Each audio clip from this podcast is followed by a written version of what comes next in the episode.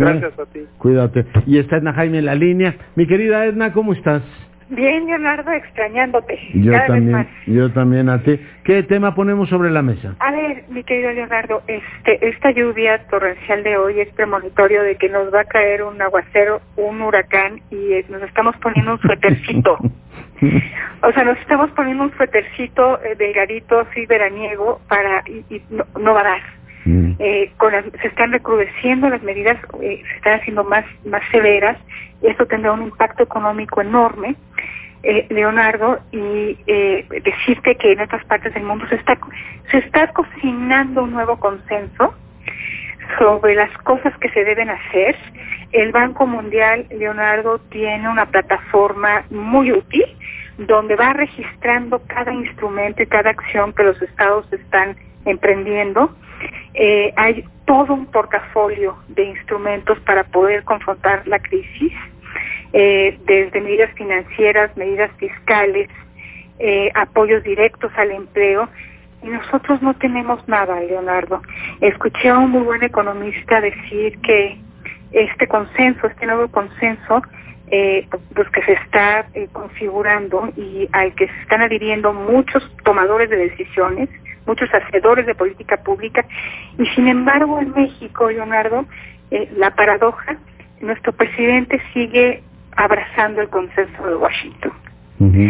Es el consenso que sí le parece y, y, y- y estamos en otro mundo, en otras circunstancias. Entonces, Leonardo, ya había platicado yo contigo de la importancia entonces, si este liderazgo desde el centro del país, desde el- la presidencia de la República, no está ofreciendo las salidas, los instrumentos para que para eh, eh, paliar eh, eh, pues los costos de esta crisis, sí necesitamos a otros actores activos. Pues ya viste que el Senado se borró, mi querida Edna. Pues sí, este Quiso discutir el tema de la, de la amnistía, pero no una ley de emergencia económica. Interesante lo que planteó hoy el Banco Central, Edna. Sí, Leonardo, sin duda, me parece que en medio de, pues, eh, en una escasez de propuestas, pues eh, cae muy bien eh, eh, recibir una propuesta bien articulada que tiene, que parte de un buen diagnóstico, no es suficiente. Entonces, me parece muy importante, pero sigue siendo insuficiente, Leonardo. Entonces, yo creo que se necesitan activar otros actores.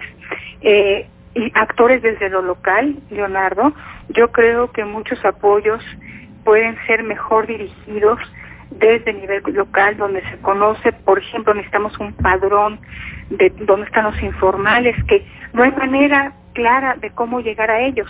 No tenemos claro cuántas canicas hay para repartir, pero cuando lo tengamos claro necesitaríamos también eh, eh, eh, poder definir a, que a, a través de qué instrumentos llegar a ellos. Y yo creo que el papel de lo local juega un rol muy importante, Leonardo, y creo que eh, se presta para eh, soluciones innovadoras. Claro, tienes toda la razón. Miguel, lamentablemente nos va a sonar la campana. Te agradezco muchísimo que hayas estado con nosotros. Te mando un abrazo y Mil la próxima besos. semana seguimos conservando. Seguimos, por supuesto. Hasta luego.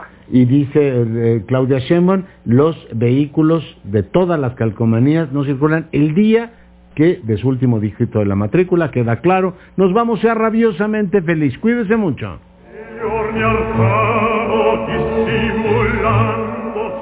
Estás en Grupo Fórmula, abriendo la conversación. Hoy van a rifar unos boletos de Luis Miguel en la radio, pero tenemos que estar oyendo la estación. ¿De dónde saco un radio? Lo tienes en la mano. Tu celular es un radio. Busca el icono de radio en tu celular. Conéctale tus audífonos y escucha tu estación favorita. Y lo mejor, sin gastar tus datos. Tu celular es un radio. Préndelo, escucha la música que te gusta y aprovecha tus datos en otras cosas. CIRT, Radio y Televisión Mexicanas. Inició la fase 2 de la epidemia de COVID-19 y tu ayuda es muy importante. Hola, soy Susana Distancia. Puedes trabajar y estudiar desde tu casa, aprender nuevas habilidades viendo videos o tomar cursos en línea. Incluso puedes participar en servicios religiosos. No lo olvides, mientras más tiempo nos quedemos en casa, más rápido venceremos al coronavirus. Ayúdanos, quédate en casa. Tiempos cedidos por el Poder Judicial de la Federación. Gobierno de México. Somos un México solidario que protege a todas y todos. Frente al coronavirus, apoyemos a las personas con discapacidad con sus medidas de higiene y extrememos las nuestras. Ayudemos con sus compras y trámites y estemos atentos a sus necesidades si llegan a enfermar. Si tú vives con alguna discapacidad, desinfecta tus dispositivos de asistencia y define quién te asistirá si enferma tu cuidador principal.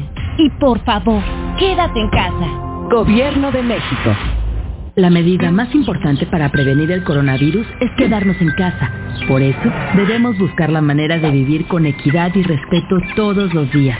En el hogar, las tareas deben ser compartidas entre mujeres y hombres.